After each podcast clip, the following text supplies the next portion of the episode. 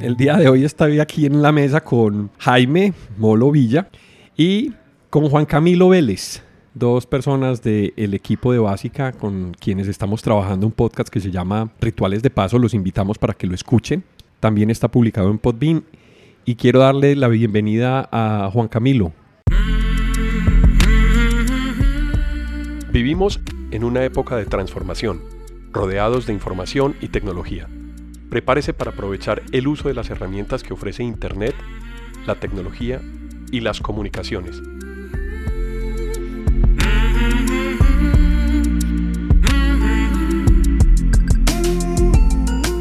Conózcalas y aprenda cómo usarlas mejor. Bienvenidos.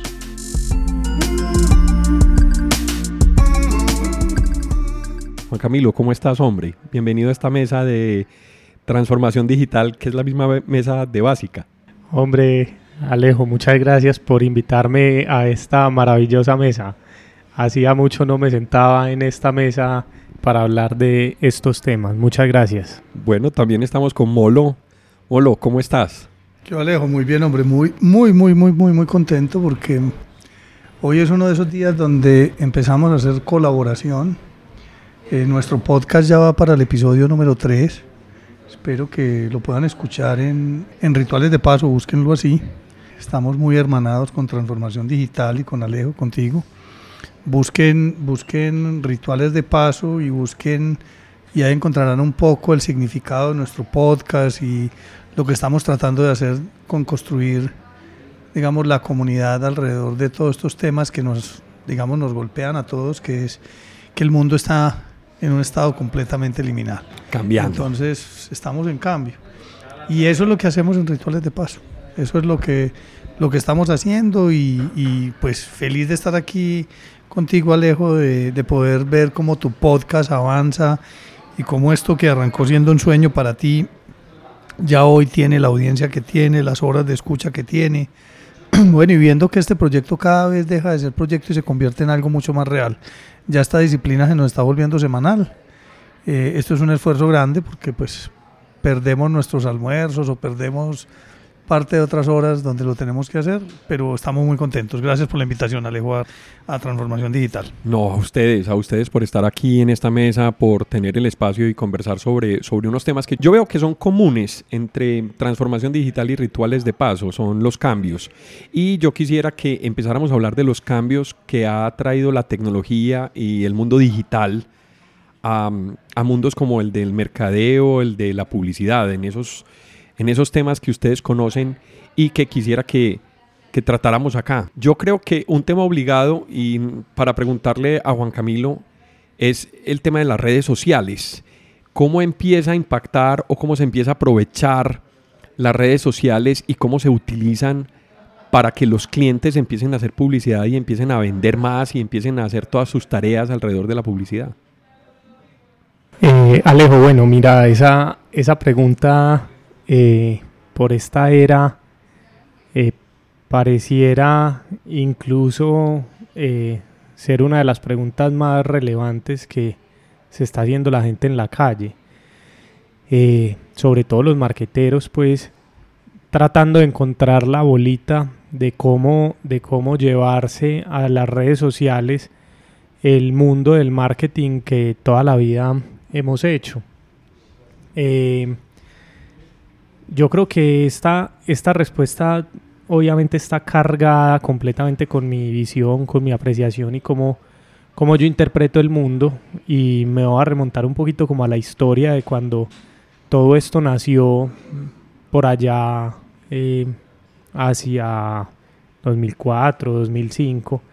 Con eh, Facebook, más, o menos. Más o menos. Yo creo que hubo intentos previos a Facebook muy exitosos, pero pero finalmente el gran jugador eh, empieza a ser, o el gran masificador de una red social como tal, empieza a ser Facebook, pero antes pues muchos intentamos o, participamos de los foros de High Five, Messenger. Messenger, claro. Em, pero, pero cuando, cuando aparece este gran jugador, em, en principio aparece como, un, como una cosa que nos permitía subir fotos, contar un poquito lo que habíamos hecho el fin de semana. Luego esto empieza a integrar un montón de cosas y empieza a hacerle invitaciones o, o revelaciones al mundo de que los usuarios, que las personas ya estaban empezando a conversar dentro del mundo digital. Porque acordémonos que las otras plataformas más análogas o inclusive algunas digitales eran muy de emisión. De una sola vía. Una, una marca que llegaba y pegaba unos gritos, unos gritos, algunos con mayor volumen, otros con menor volumen, entiendan el volumen con el tamaño de las billeteras, pero que, que, esos sonidos y esos gritos los escuchaba una gente allá que opinaba unas cosas, pues no tenía dónde decirlas. Y las redes sociales y el mundo social empezó a, a, a disolver en el ambiente un poco lo que hablábamos ahorita más temprano montando nuestro equipo acá, eh, a disolver un poco el poder. Y le entregaron eh, lo que nosotros llamamos Internet 2.0, que, son la, que es la aparición de estas redes sociales, le entregaron un poder muy grande a los humanos de conversar y de devolverle a los gritos de esas marcas sus opiniones. Y entonces eh, esto avanza un poco más y empieza a coger fuerza y las masas empiezan a ser capaces de conversar de manera importante con las marcas. Y finalmente eh, ya eso se convirtió en que ya las marcas no tienen el poder, sino que el poder está en los humanos. Las redes sociales llegaron al mundo a devolvernos el poder como, como usuarios, como humanos, y ser libres de opinar, de decir lo que pensamos y de comparar las ejecuciones de las marcas contra una realidad que es muy diversa. Pues, no sé, en, la, en el ejercicio de la primavera árabe, vimos cómo las redes sociales desafiaron un sistema de creencias milenario. Allá se creía que si uno nacía en un ecosistema socioeconómico, ahí se tenía que quedar y que los que mandaban eran unos y que las políticas y las reglas las ponían unos. Pero cuando las redes sociales le dieron la libertad y el poder al humano de expresarse, de juntarse, de asociarse, y de desafiar lo establecido, pues se da que eso arranca por Egipto, pasando por eh, otros países de África, en donde se desmontan un montón de, dictaduras.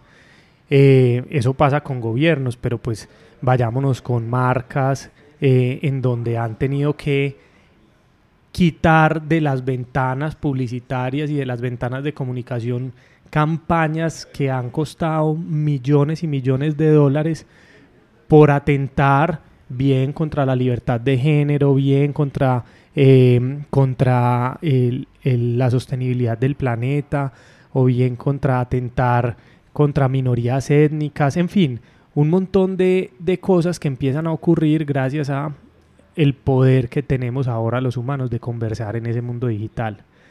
Entonces, cuando una persona que hace marcas, que desarrolla productos, que desarrolla marcas, piensa en las redes sociales como un parlante más para salir a contar sus mensajes, mi percepción es que no es ni bueno ni malo, solamente corre un riesgo muy grande al no estar escuchando lo que pasa al otro lado del Facebook o al otro lado del Instagram o al otro lado del Twitter, con esa audiencia que lo está viendo. Porque son los mismos clientes los que están expresándose y los que están tratando de, poner su voz ahí alrededor de lo que pasa, alrededor de las marcas, alrededor de los eventos, alrededor de lo social, alrededor, de lo cotidiano, ¿cierto? Total. Y, y pueden ser clientes y no clientes. Pueden ser incluso verdades y mentiras las que devuelvan. Sí. Pero es que tan subjetiva será la verdad como personas escuchándola existan. Entonces no importa si es verdad o mentiras, yo tengo que hacer parte de la conversación. Hay que atenderlo. Y de entrada eso implica una transformación gigantesca a la manera como opero, como hago mi tarea diaria. Porque es muy distinto cuando yo emito un comercial en televisión o publico un aviso de prensa, yo no tengo quien me diga nada. Claro, yo saco por la televisión no oigo. Por la televisión no oigo el feedback, no oigo el retorno. Yo simplemente digo lo que tengo para decir y ya, me olvido.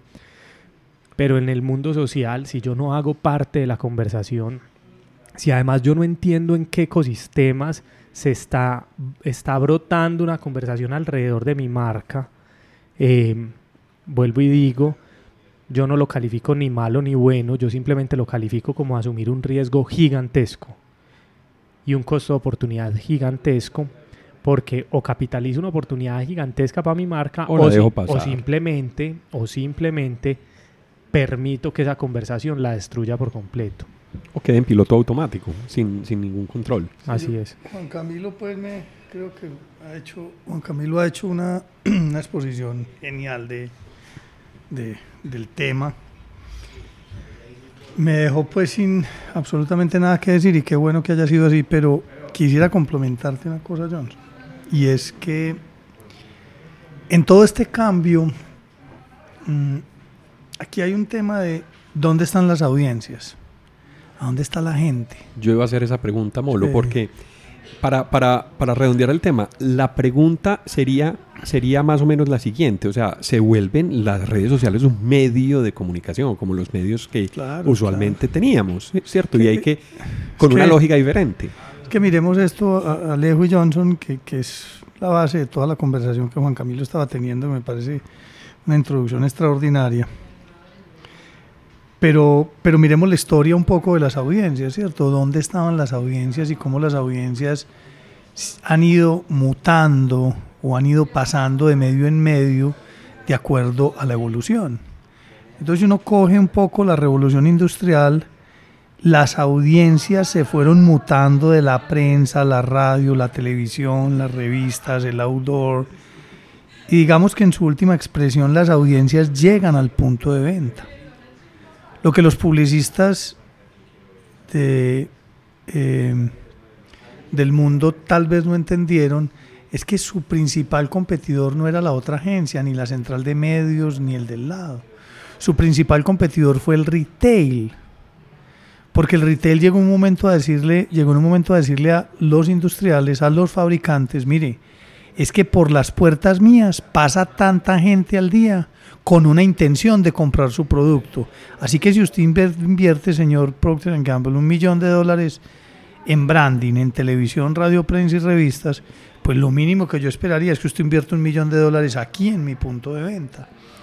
Entonces, digamos que en la revolución industrial como la conocimos, pues porque la revolución industrial se está acabando, estamos en los últimos, y por eso es rituales de paso, estamos en la última de la revolución industrial, digamos que las audiencias se movieron desde la prensa, la radio, la televisión, las revistas, el outdoor, la forma, digamos, incluso el email marketing, ya algunas formas digitales que empezaron en los 80, finales de los 80, principios de los 90 a existir. Pero digamos que era un movimiento de audiencia, ¿cierto? Ahora, cuando el retail plantea, yo tengo la audiencia, mire cómo se mueve. Se mueve de Madison Avenue a Walmart, se mueve de Madison Avenue, para ponerlo en nuestro contexto, a Colombia, al éxito, se mueve a las puertas importantes de los retailers importantes de América Latina. Y ellos reclaman con mucha propiedad, pues si usted tiene, quiere construir marca y quiere construir eh, realmente una marca fuerte, usted tiene que invertir en mí. Entonces mire lo que pasa con los presupuestos de marketing se abre en un tema y ahí es el nacimiento tal vez de un tema que, que es muy importante para las organizaciones hoy, que es el, todo el tema de trade marketing, ¿cierto? Y ahí tal vez, ahí tal vez es donde nacen grandes compañías. Voy a poner un ejemplo solamente de una de esas compañías que es millonaria o de, ya del billón de pesos. Eficacia. Eficacia es el mayor competidor de las agencias de publicidad las agencias de publicidad nunca se dieron cuenta. Entonces dirán, no, es que nosotros no, pues nosotros, ¿cómo vamos a llevar una, una señora que haga muestreo, una señora que haga exhibición o que esté en alguna de las figuras comerciales? No, eso no tiene nada que ver con nosotros. Pues la realidad es que donde uno menos piensa aparece el sustituto y este es como el, como el tema. Ese primer cambio lo traigo a la mesa porque es la falta de interpretación muchas veces de nosotros mismos como marqueteros, como publicistas, como comunicadores o como personas que estamos en el lado de la generación de demanda, de entender que hay grandes cambios y que esos cambios, si no los entendemos y combinamos bien, digámoslo así, las variables del marketing, podemos quedar por fuera. Y esto lo traigo a colación porque yo quisiera hablar de un concepto que para mí hoy es el trade marketing digital. Yo creo que a eficacia le llegó la hora y también le llegó la hora a todos los que están metidos ahí ganando mucho por, por mucha, mucha gente que tienen, que son de muchas compañías con mucha tecnología. Hay tecnologías como Seven Minds es una de ellas, para administrar todo lo que sucede en el punto de venta, las figuras comerciales. Ahí hay mucho tema de branding. Ahora, visto de una forma un poco subvalorada por muchos marqueteros o por mucha gente, no, eso es trade. En otras compañías metido el trade dentro del área de marketing y sí muy bien valorado y muy bien trabajado. En Procter hay una vicepresidencia mundial, entiendo, no sé si sea cierto, es un mito, es una información que me llegó a mí, que es una vicepresidencia mundial de, de trade marketing y tiene pues como unos indicadores muy claros, uno de ellos, no sé si es Procter Unilever, uno de ellos es como que hay que ganar la batalla en el punto de venta en esos tres segundos y hay toda una teoría, o diez segundos, una teoría al lado del empaque, la exhibición, o sea, cómo se hace, dónde está todo el cuento y mucho más allá de la aproximación, o sea, qué pasa antes, durante y después. para que la gente llegue al punto de venta, ¿cierto? Entonces, digamos, no se trata de estar, sino estar bien. Hay todo un tema ahí muy poderoso, muy marquetero, muy de branding, que yo siento que con el tema digital puede llegar a estar pasando lo mismo. Y te voy a explicar por qué. Porque cuando vemos el tema digital, ya Juan Camilo lo, lo, lo, tocó, como que es otro parlante más que yo tengo, y cuando los mismos grandes en el tema digital promueven que ellos son TRPs o que ellos simplemente son alcance y que no se preocupen por el resto de indicadores, lo que están buscando es únicamente que se desplacen los dineros, ellos están reclamando las audiencias, mire, las audiencias las reclamó el retail y ahora las audiencias las está reclamando, eh, pues no hablemos de ellos, pero son los, dos grandes que están aquí en Colombia que dicen, hey, pues un momentico, es que de las búsquedas el 97% de ellas se hacen en Colombia y son tantos millones y son tantas horas de video y son tantas y tantas y tantas. O sea que el primer canal en audiencia no es este, sino que es este. Y o sea que la gente permanece aquí, no allá. Entonces, lo que ellos están haciendo es lo mismo que hizo el retail, reclamar la audiencia. Y si uno mira el desplazamiento, uno puede mirar las inversiones en los medios, en la televisión, en la radio y la prensa y anote Alejandro, este dato porque se pueden estar devolviendo entre 4 y 5 años la facturación de muchos de estos medios. O sea que pueden tener el billing de esos medios, pueden ser del el 2019, puede ser del 2013, del 2014, ¿cierto? Puede estar por esos lados.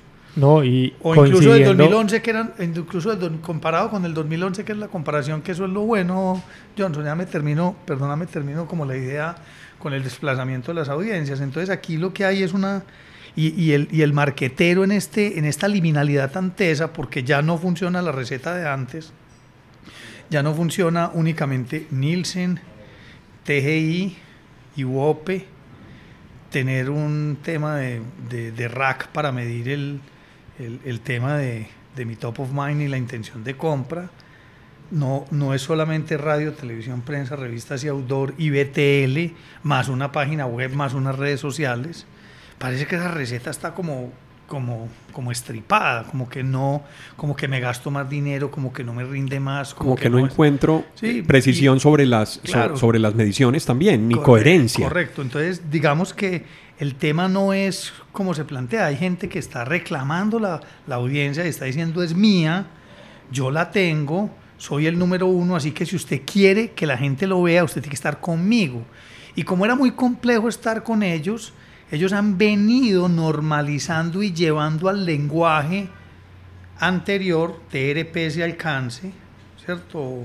Alcance y llamémoslo, sí, TRPS y alcance lo están llevando a ese lenguaje para que todo el mundo le entre al tema y baje, y baje sus presupuestos de donde los tiene hoy a donde, eh, a donde está la audiencia hoy, así como los bajaron de radio, televisión y prensa y se los llevaron para el retail con el tema de trade marketing. Entonces, aquí el punto ya para la palabra a Juan Camilo es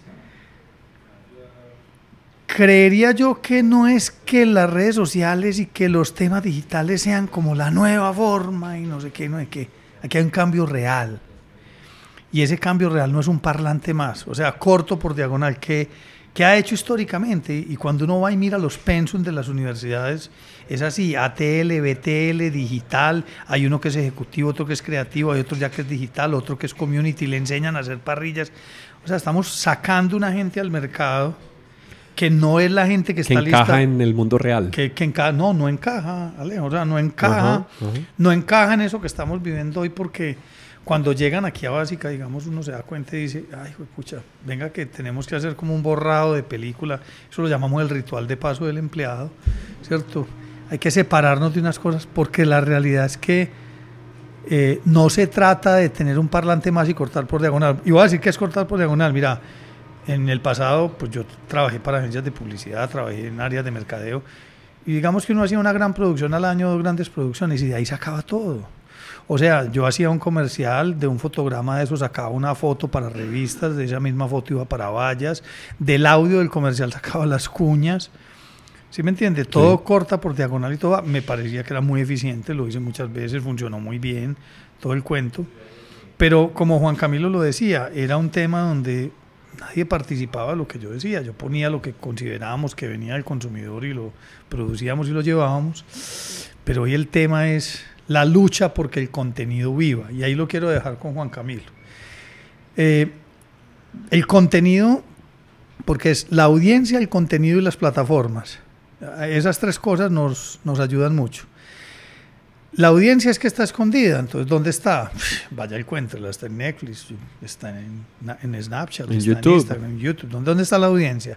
Está en RCN, está en Caracol, porque ahí hay audiencia todavía y, y está. Entonces, digamos que es, primero, ¿dónde está la audiencia? Segundo es, se trata de publicidad. Se trata de contenido, se trata, unos dicen branded content, otros dicen, no, es que esto es content marketing, no sé qué, no sé cuántas. Inbound, o sea, inbound inbound marketing. O sea, ¿de qué se trata esto? Entonces yo creo que no hay una receta, creo que todo el mundo está experimentando, haciendo. Pero lo que sí, a lo que sí invito, y con eso termino, es, mire, en términos de contenido, porque no hemos hablado de plataforma, en términos de contenido, no es como se producía antes. Ni con los costos, ni a las velocidades, porque esto tiene un tema muy importante, que es la data y la data nos da la posibilidad de, De cambiar medir. y medir. Y cambiar rápidamente lo que no funciona. Y producir y producir desde lo que realmente la gente quiere y no desde lo que a mí se me ocurre que debe ser. Ese tal vez es el, cambio más grande, no sé Juan Camilo Yo- yo quiero- de acuerdo, porque cuando yo encuentro que, "Hue pucha, que es que no es lo que yo quiero, es que yo quiero ir para allá, sí, pero la gente lo que quiere es esto, entonces listo, yo puedo imponer unas cosas, cambiar, pero hay muy pocos en la vida del marketing que han hecho esos grandes cambios, ¿cierto? Entonces lo dejo como ahí. Molo, lo que vos acabas de describir son precisamente las reglas, tratar de describir las reglas del juego desde, desde el escenario de la publicidad, de las comunicaciones, pero hay unos ingredientes adicionales también y no sé, Juan Camilo, qué querrá agregar a esto y es los cambios de los comportamientos de las personas y los cambios de comportamiento sobre las audiencias. Sí, se mueven las audiencias, se van de un lugar a otro, se van de la radio a la televisión, eso lo veíamos, digamos, legado de, de los medios tradicionales. Y esos medios empiezan a permearse y a volverse digitales, pero también se reparten, es decir, la gente no deja de escuchar radio de un día para otro, sino que escucha radio y empieza a escuchar podcast o empieza a ver YouTube, pero sigue viendo algún programa de televisión. Hay unos comportamientos que sí se ven muy marcados por la audiencia y se ven tendencias ahí. Entonces, uno es precisamente las reglas de juegos sobre los grandes jugadores del ecosistema de la publicidad y otro es los cambios de hábito de la, de la audiencia.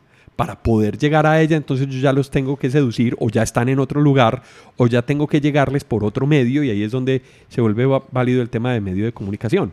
Y están ahí ¿por qué? Ya lo mencionabas vos, Molo. ¿Es por el producto? ¿Es por la información? ¿Es por el contenido? ¿Es por qué? ¿Cómo lo ves vos, Juan? Bueno, yo, yo creo que en, en el tema de comportamientos, a ver, yo soy uno de los principales detractores de la frase es que la gente de hoy en día tal cosa, o es que a la gente ya no le gusta tal otra, o es que la gente ya está buscando tal cosa.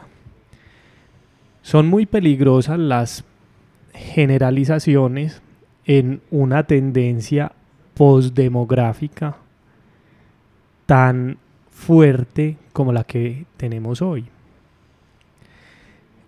Entonces, si hay algo que en básica hacemos muy bien y que nos gusta compartir esto con los clientes a los que les ayudamos con retos de, de toda naturaleza, es que hemos sido capaces de entender muy bien eso que llaman los comportamientos generacionales.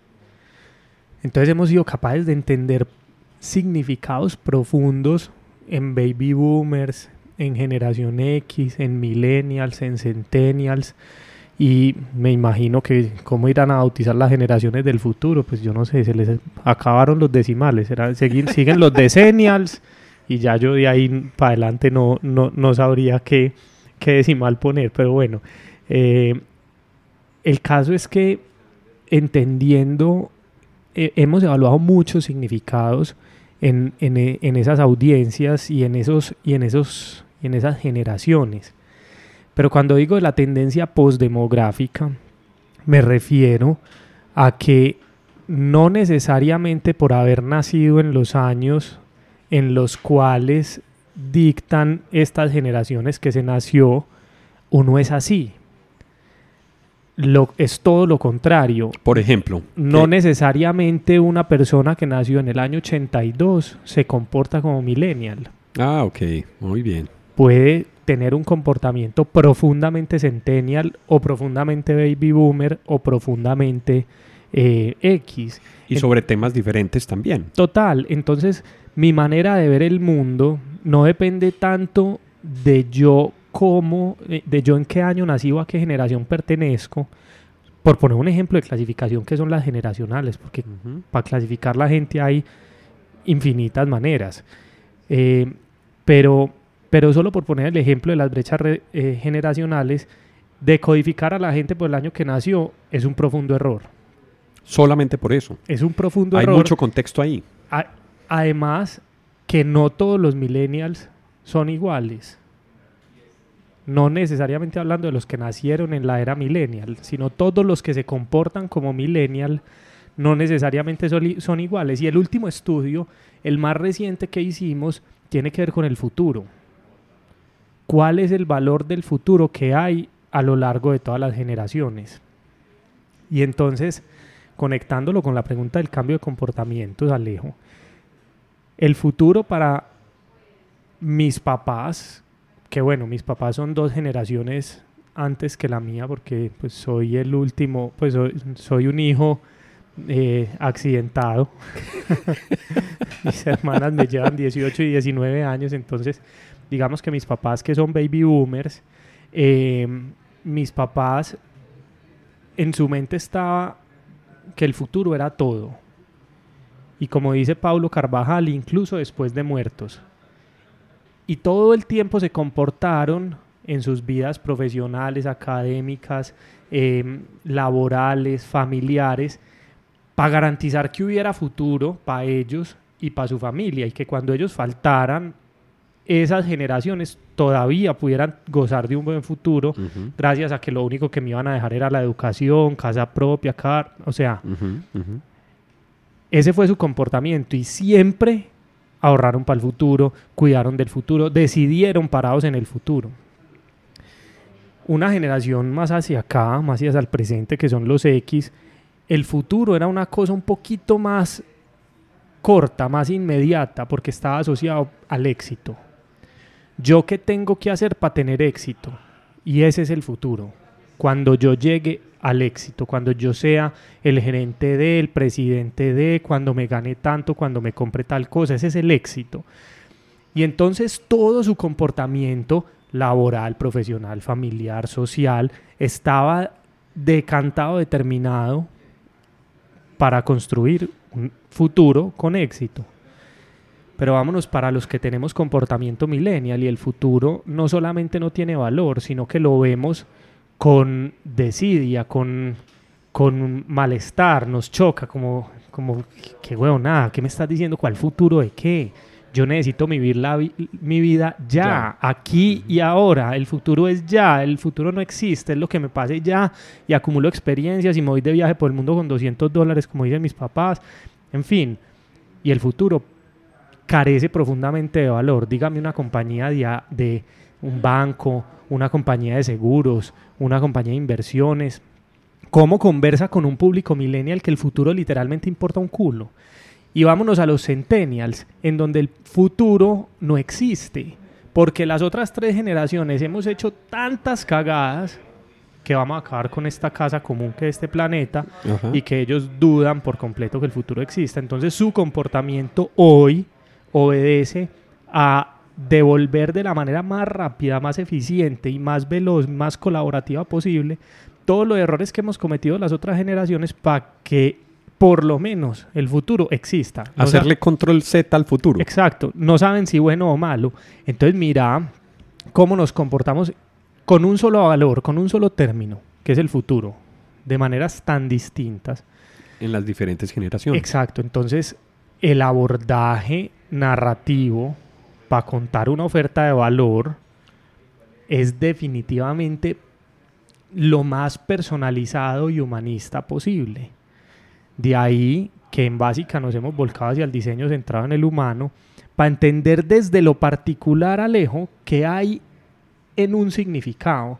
Porque una marca puede decir lo que quiera, como decía Molo, pero si dice cosas que son inexistentes en la mente de la gente, inexistentes en la mente de la gente, no va, tiene va, a pasar, va a pasar desapercibida por completo. Ayer le preguntaba a una universidad ¿cuál es la última valla que hay antes de llegar al Alto de las Palmas subiendo?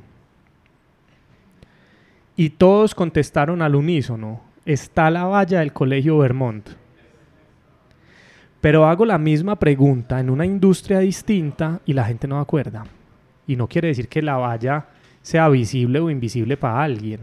La valla es visible para todo el mundo. Lo que pasa es que las realidades y los significados internos son relativos, son súper distintos. Por lo tanto, esa marca aparece en unos y no aparece en otros. Entonces, mira qué tan importante es encontrar los significados poderosos que hay en un humano, que es lo que a lo que nosotros nos dedicamos con mucha pasión y con mucha y con mucha entrega, encontrar qué hay sagrado ahí para entregárselo a una marca con mucha responsabilidad para que parado en ese significado mejore el mundo de ese humano. Entonces, más allá de comportamientos, yo creo que la apuesta tiene que ser hacia encontrar los significados y producir mundos mejores en esos significados. El tema es claro y es, centrarse como en las personas, en el humano, en, en, el público, en las audiencias, en quienes hacemos el mundo, porque en realidad ahí es donde están Ahí es donde van a estar las decisiones finalmente y sobre las decisiones de esas personas son las que se van a empezar a construir el futuro siguiente. Esa es como la, visión que yo tengo. Pero, Molo, hablabas del contenido, ¿sí? Ya vimos, ya vimos que se puede analizar las personas para yo poderle personalizar un mensaje y empezar a tener una comunicación. Pero, eh, ¿ese es el contenido, Molo? ¿O, ¿O qué es el contenido? No, es que Mira, tal vez Alejo, Juan Camilo pues hizo nuevamente un... Los, los empleados de básica deberían de escuchar este podcast, Johnson, que es todo el tema que todo el tiempo estamos diciendo y trabajando con ellos. Y lo deberían de escuchar pues en los otros países donde estamos y las otras ciudades. Pero, mira, nosotros hicimos un cambio fundamental. Nosotros venimos, nosotros lo llamamos como que venimos mudándonos del marketing al diseño. Y para, para poder darle contexto al tema de contenido que me preguntas, tengo que explicarte por qué desde ahí, porque es que no se puede ver el contenido como si fuera el pedacito del pedacito del pedacito. Eh, nosotros decimos que nosotros no, nosotros no hacemos contenido, nosotros no hacemos comunicación.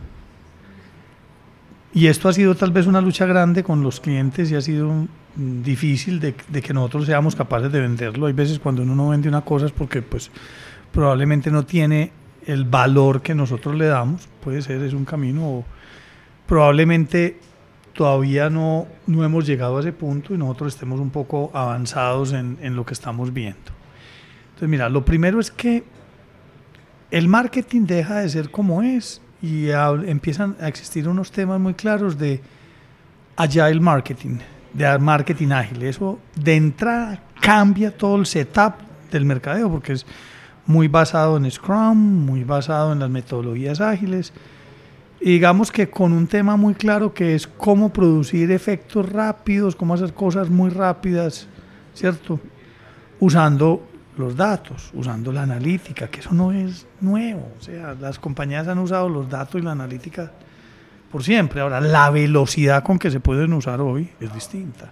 Claro. La posibilidad que tengo de acceder a ellos es distinta. Es instantánea a mí me en muchos tocaba, casos. A mí me tocaba entonces hacer un datamar, bueno, construir, pues, digámoslo así, una base de una tabla, una base de datos esa base de datos un datamar, y si era organizadito llegaba un data warehouse. Pero mire qué tristeza, a mí me tocaba en el datamar de clientes, que era el que me tocaba a mí en una de las empresas que, para las que trabajé, me tocaba subir toda la información cada semana o cada tres días o todos los días por la noche y esa vaina no era en línea. Entonces las posibilidades de que hubieran errores, los cálculos, pero todo era regresión, regresiones lineales, lo que había ahí que calculaba la OLAP o el cubo. Y, y entonces eso es inteligencia artificial. Pues si usted va y mira los algoritmos, son muchas regresiones lineales. Estoy tocando esto porque ese es el cambio de mudarse del marketing al diseño, ¿cierto? Entonces es cómo puedo tener información para tomar decisiones de forma rápida. Las compañías venían en eso desde hace mucho tiempo. Ahora, ¿qué sucede? Que con este aparatico que tenemos todos en la mano, pues la información está en tiempo real, está en línea, está ahí y las cosas empiezan a cambiar de forma muy violenta. Entonces Juan Camilo decía ahorita, ¿qué tiene significado para las personas? En un mundo donde tú mismo te estás haciendo ruido, pues está comprobado. Voy a buscar ese libro porque le prometí ese capítulo a una persona en estos días.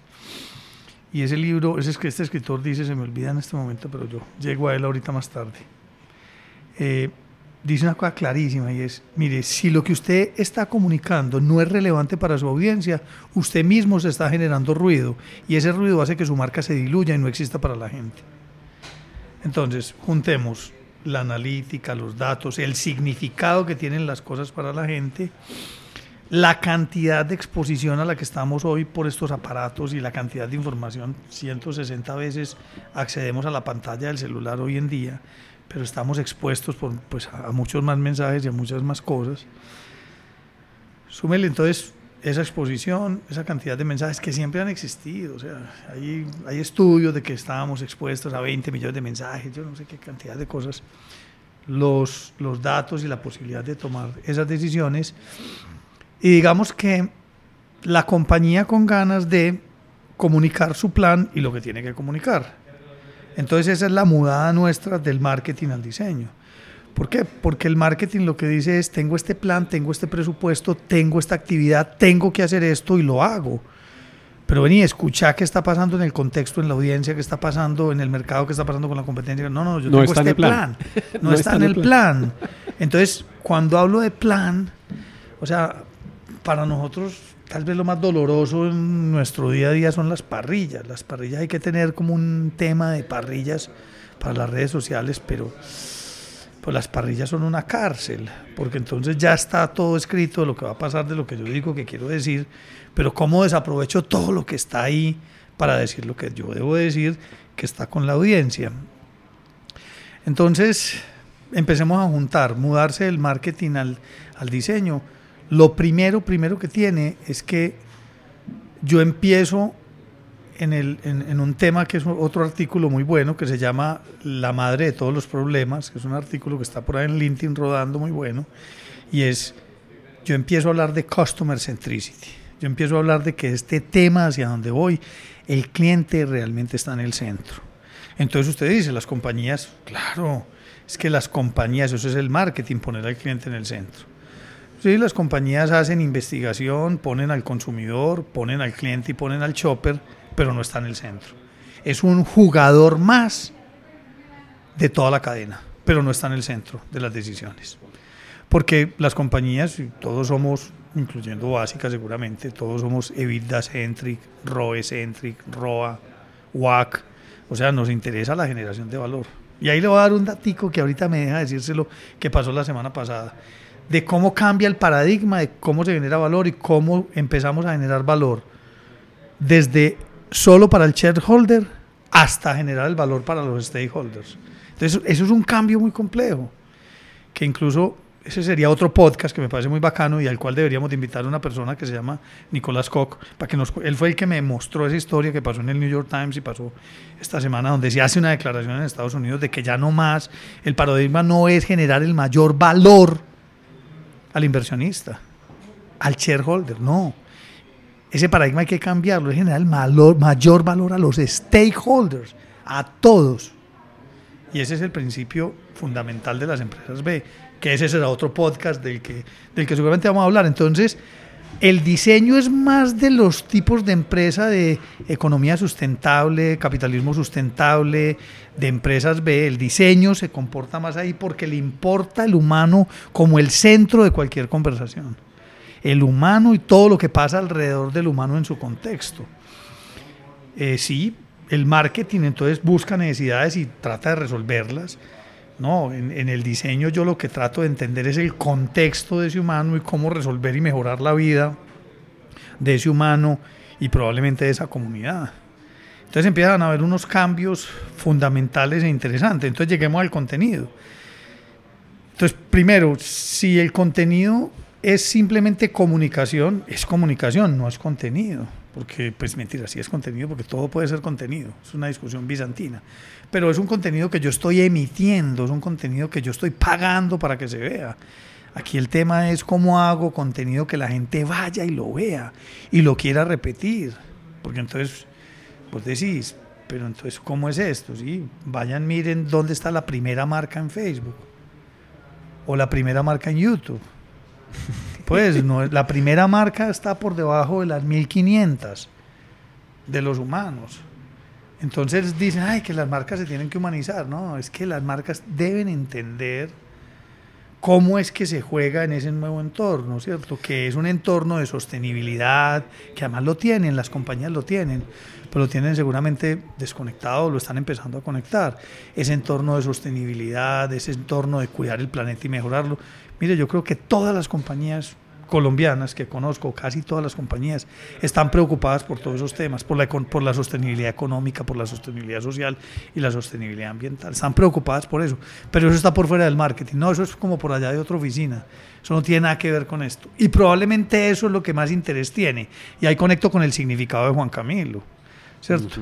Entonces aquí los temas es, ¿qué tiene significado hoy para las audiencias que están en esos sitios y en esos lugares? Volvamos al punto.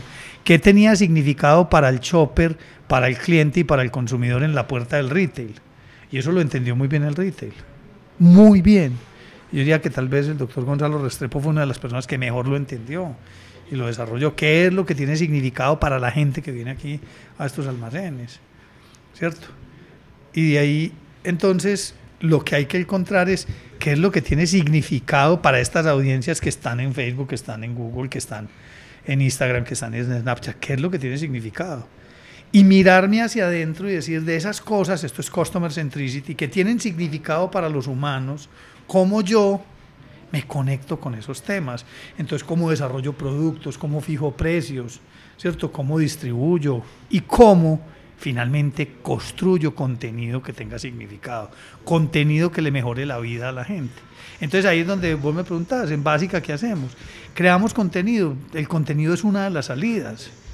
Nosotros diseñamos contenido y el proceso de ya diseñar contenido es completamente distinto al concepto de crear comunicación o crear contenido. El, porque hay un proceso de diseño centrado en el humano que parte del humano ¿cierto?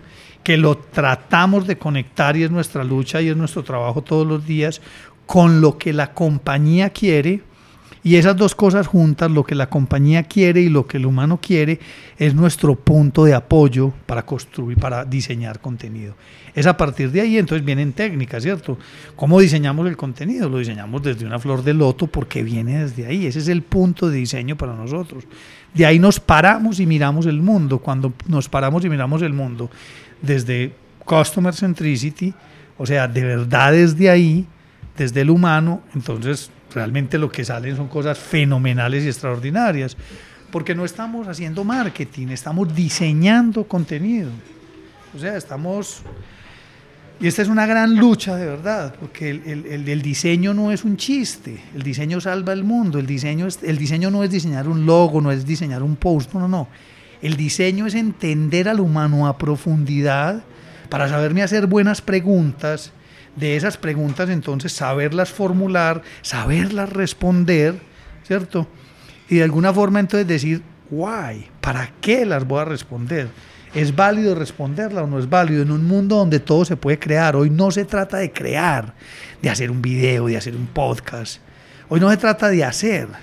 Se trata de entender para qué voy a hacer y eso cómo va a mejorar y a cambiar el mundo, el mundo en el que estamos, para hacer un mundo mejor. Entonces eso no es fácil de conectarlo, en esa lucha estábamos, no es, no es fácil. Y pero, además. Claro, pero esa es la, eso es mudarse del, del, marketing al diseño. Y para el marketero, eh, digamos, yo no estoy diciendo que no se haga marketing, hay que seguir haciendo marketing. Lo que hay que incorporar es la competencia de diseño en todas las áreas de marketing, ¿cierto?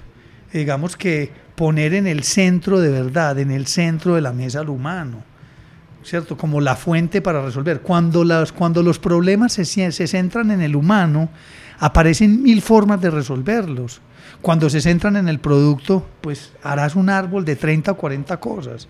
Sí, claro. Entonces, digamos que ese es, la aproximación es, es, distinta. Y entonces piénsalo en el contenido. Entonces, hay unas técnicas, pues son puras técnicas. Yo, creo que las técnicas todo el mundo las ve, las tiene en Google, eso es lo de menos. Pero hay una que es Lotto Blossom, entonces nosotros ponemos en, en, ese tema lo que quiere el humano y lo que quieren las marcas y a partir de ahí empezamos a hacer un ejercicio de ideación, mm, lo podemos llamar ejes temáticos, lo podemos llamar lo que sea, que diga qué quiere el humano, qué quiere la marca y a partir de ahí en un Lotto Blossom lo que hacemos es construir la temática de la conversación.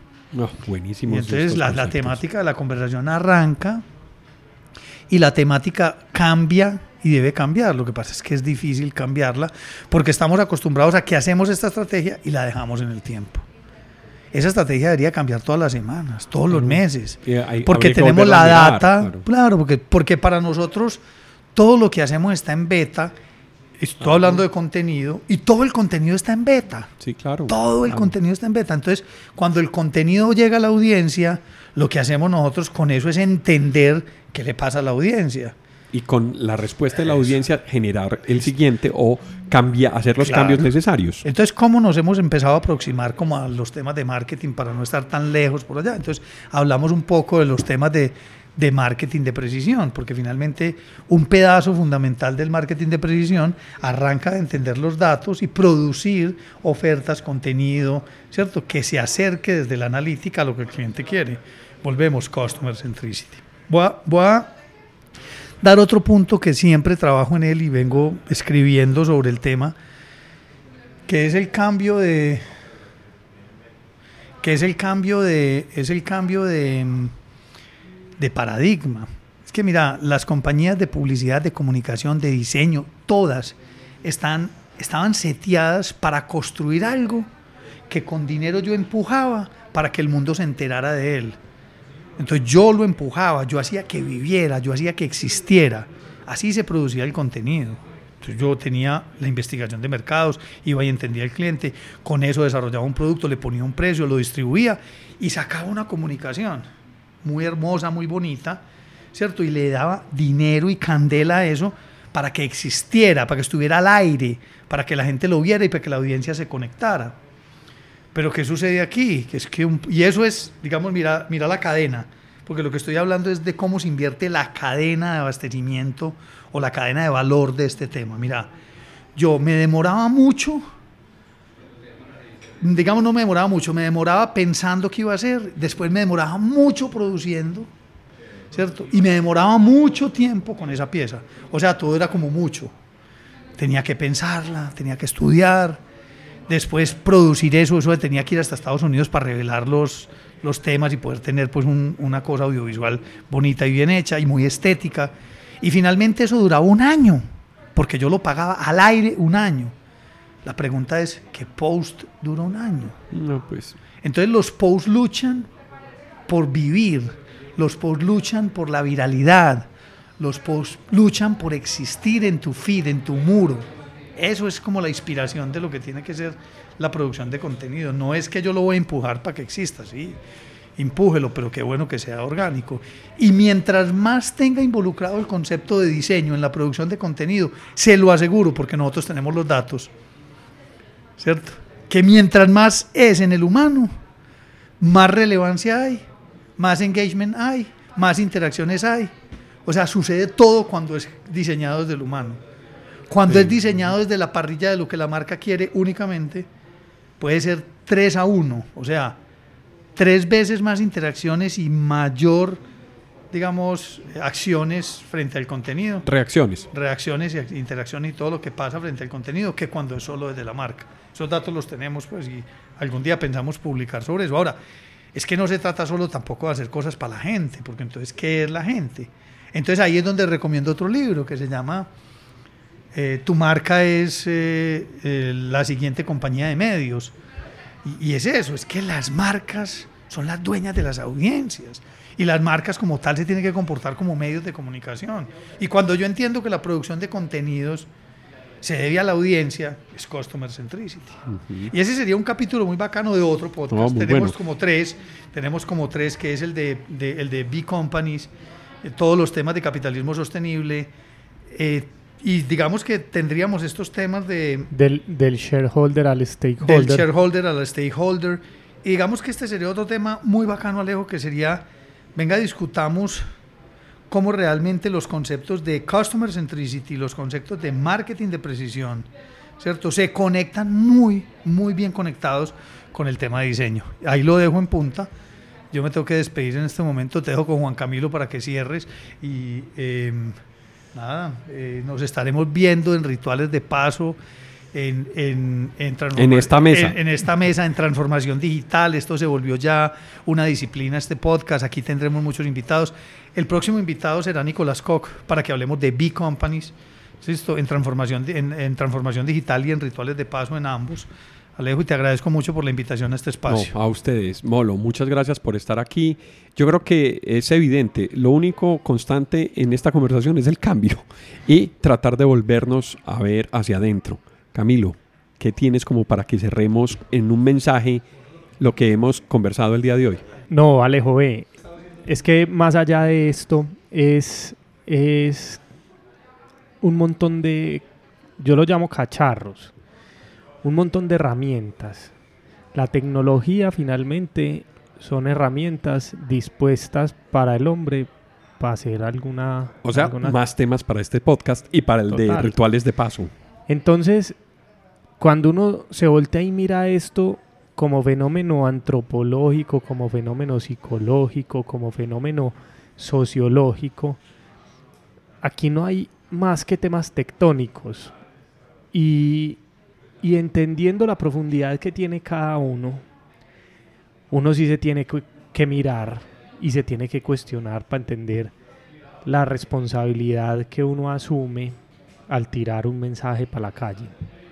Al tirar o al utilizar lo que en principio este podcast perseguía que era una evaluación o una mirada hacia las redes sociales como nuevo medio. Ahí, ahí empezó la conversación, ese fue el ah, punto de partida, pero la evolución es completamente diferente. Total, y, y las redes sociales son finalmente más que una herramienta, más que algo técnico, algo tecnológico, son un generador de nuevo comportamiento, de un nuevo orden, de un nuevo, de una nueva eh, eh, disipación o una nueva eh, aspersión distribución. Del, sí, una nueva distribución del poder que tenemos los humanos. Entonces, de aquí para adelante, tela por cortar toda la que usted quiera, invite cuando quiera a esta nuestra mesa, que no la veía hace mucho tiempo.